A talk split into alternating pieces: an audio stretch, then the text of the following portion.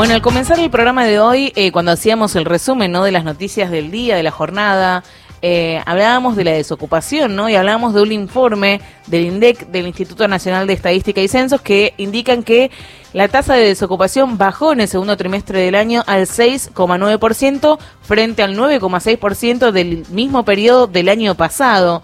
Y de esto queremos hablar con Luciana Bilbao. Ella es analista económica del CEPA. El CEPA es el Centro de Economía Política y ella seguramente nos va a ayudar a interpretar y analizar los números. Buen día, Luciana. ¿Cómo estás? Sofía Mucheto y todo el equipo de Pase lo que pase te saluda. Hola, ¿cómo están? Muy buenos días. Bueno, queremos entender un poco más, ¿no?, qué hay detrás de los números, Luciana. Bueno, así es, como bien vos decías, eh, tenemos una variable positiva, es una noticia positiva es que eh, según el último dato publicado de la EPH, recordemos que este es un dato que se construye con la encuesta permanente de hogares, que sale a nivel trimestral, ¿sí? Eh, ahora conocimos los datos de lo que es el segundo trimestre del 2022 y la tasa se redujo considerablemente sí respecto al segundo trimestre del 2021 donde era 9,6%. Se redujo en 2,7 puntos porcentuales, ahora como bien vos decías está en un 6,9%. Pero otro dato, digo, se redujo a eh, comparación con el trimestre anterior, pero también es el registro más bajo desde el año 2015. Sí, recordemos que en pandemia habíamos tenido un pico, sí, de 13,1%, pero si vamos, por ejemplo, a 2016, la desocupación era del 9,3%, en 2017 del 8,7%, entonces un dato que se encuentra por, eh, por debajo, sí, de los niveles de 2016 hasta la actualidad.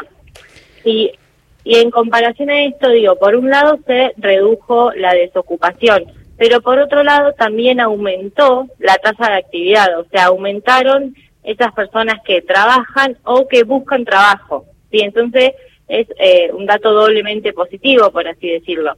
Actualmente eh, las personas que están sin trabajo, ¿sí? el desempleo es eh, alcanza a 957 mil personas.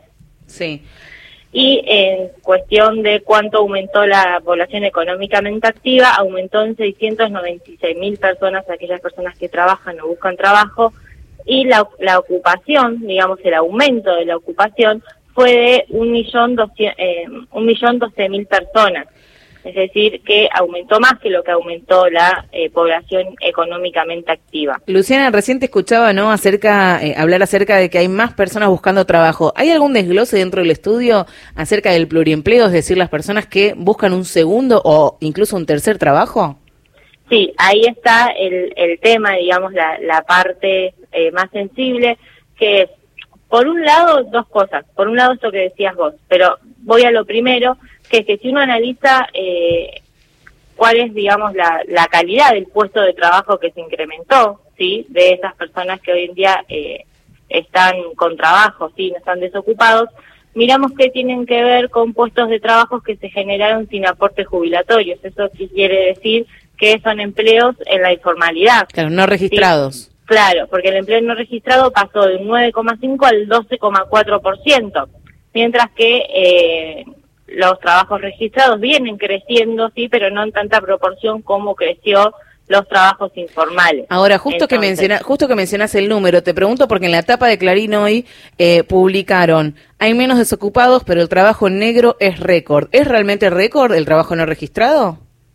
No, a ver, eh, en Argentina tenemos tasas históricas de informalidad de alrededor del 35%. Estamos hablando eh, de un 12,4%. Claro, acá eh, el diario Clarín publicó que es la mayor cifra desde el 2016. Claro. Bueno, mira, si yo eh, te digo, a ver, los datos de eh, cuántos son aquellos trabajadores que están ocupados en el trabajo informal, ¿sí? Si bien es la más la más alta desde el segundo trimestre de 2018, pero en cantidad de personas, ¿sí? Hoy en día son 3.612.000 aquellos trabajadores que eh, tienen trabajo pero sin descuento jubilatorio, cuando por ejemplo en el segundo trimestre del 2021 eran 2.700.000. Claro.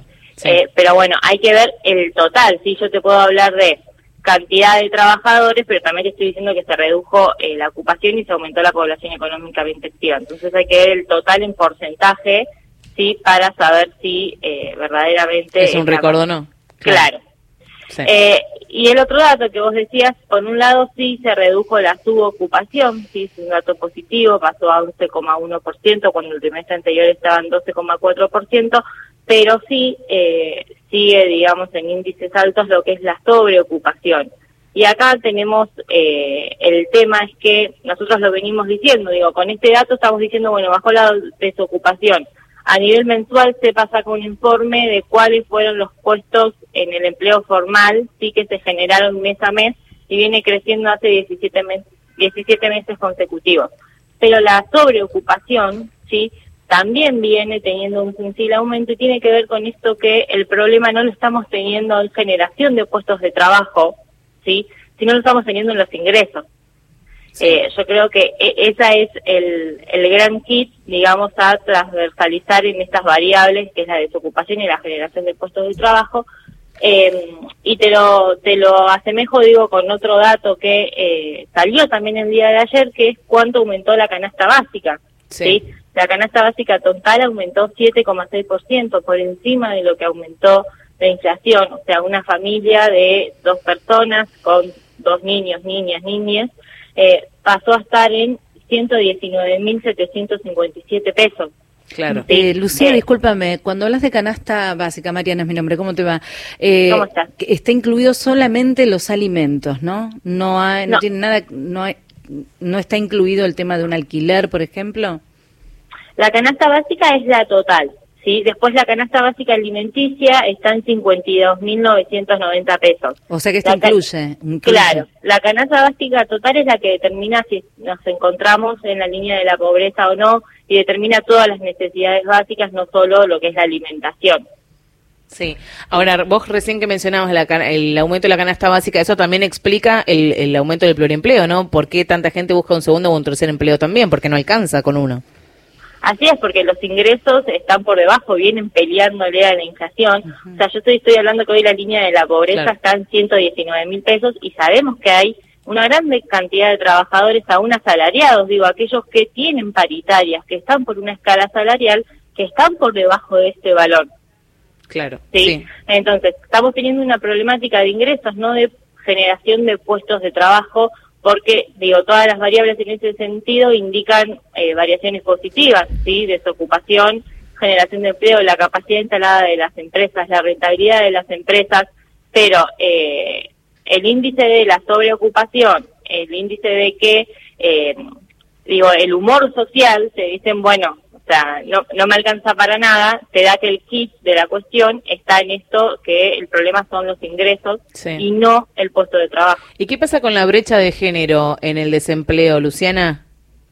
Bueno, la brecha de género, no tengo el dato acá específico, pero viene eh, disminuyendo. A ver, sabemos que la, la recuperación de la pandemia sí no viene siendo en términos iguales para varones y mujeres, ¿sí? Eh, siempre se dice que es más rápida la recuperación de los hombres, pero sí, digamos, se viene achicando. Pero hay más mujeres, o sea, las mujeres seguimos teniendo menos empleo que los hombres. Sí, así es, o sea, venimos teniendo con una, una brecha considerable entre los hombres y las mujeres, sobre todo si analizamos los datos de eh, las mujeres jóvenes, sí, la brecha está grande, las mujeres entre 14 eh, y 18 años, eh, la brecha se agranda considerablemente a lo que es eh, las personas adultas. Bueno, Luciana, te agradecemos mucho eh, tu participación aquí en Pase lo que pase. Muchas gracias a ustedes. Hasta luego. Hasta luego. Buen día. Hablábamos con Luciana Bilbao, ella es analista económica del CEPA.